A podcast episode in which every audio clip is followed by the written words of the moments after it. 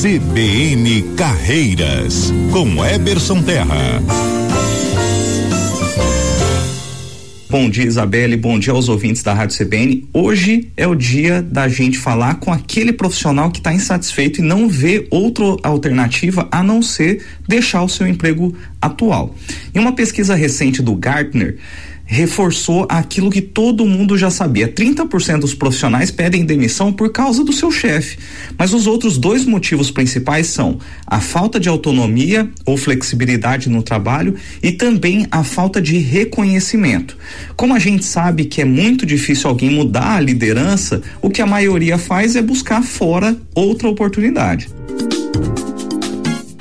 Pois é, e quais os cuidados aí para essa preparação de transição de emprego para quem se sente aí frustrado, insatisfeito atualmente?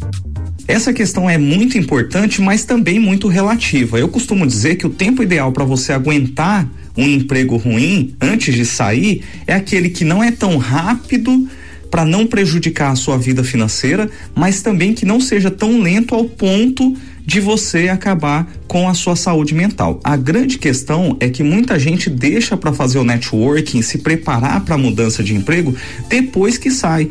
E tem muitas dificuldades com isso. Quem faz isso acaba tendo que aceitar um trabalho às vezes pior que o anterior por necessidade. E aí o esgotamento psicológico piora ao invés de melhorar quando você muda de emprego. A gente acabou aqui, é, eu acho que eu combinei algo aí, deu errado com, com o Eberson.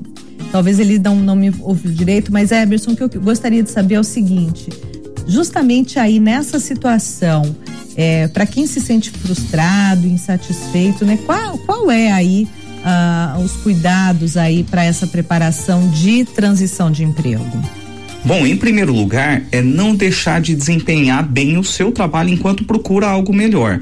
Muita gente acaba piorando a relação no emprego atual e, em caso de uma saída com brigas, isso pode impactar negativamente lá na frente.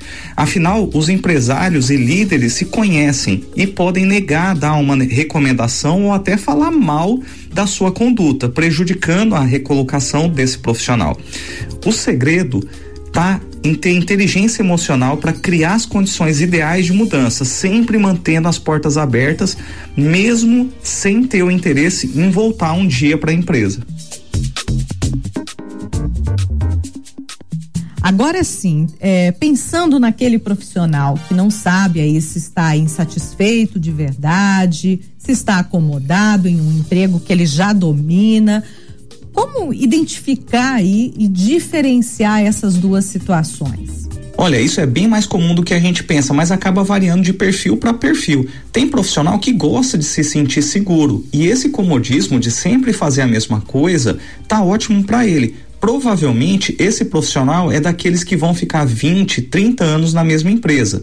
Mas tem gente que não se sente bem justamente quando acaba o desafio é, quando ela já sabe tudo o que precisa ser feito e aquilo passa a não fazer mais sentido para ela.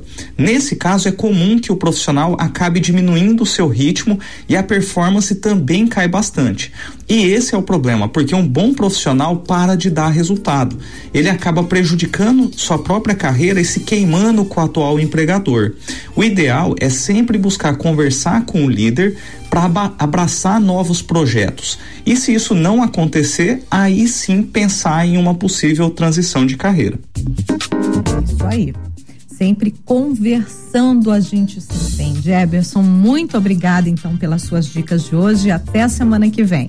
Eu que agradeço, meninas, e lembrando que na próxima coluna traremos dicas para quem quer migrar do mercado de trabalho tradicional para o mercado digital, que hoje está fazendo maior sucesso. Uma ótima segunda-feira para todo mundo e até a próxima semana.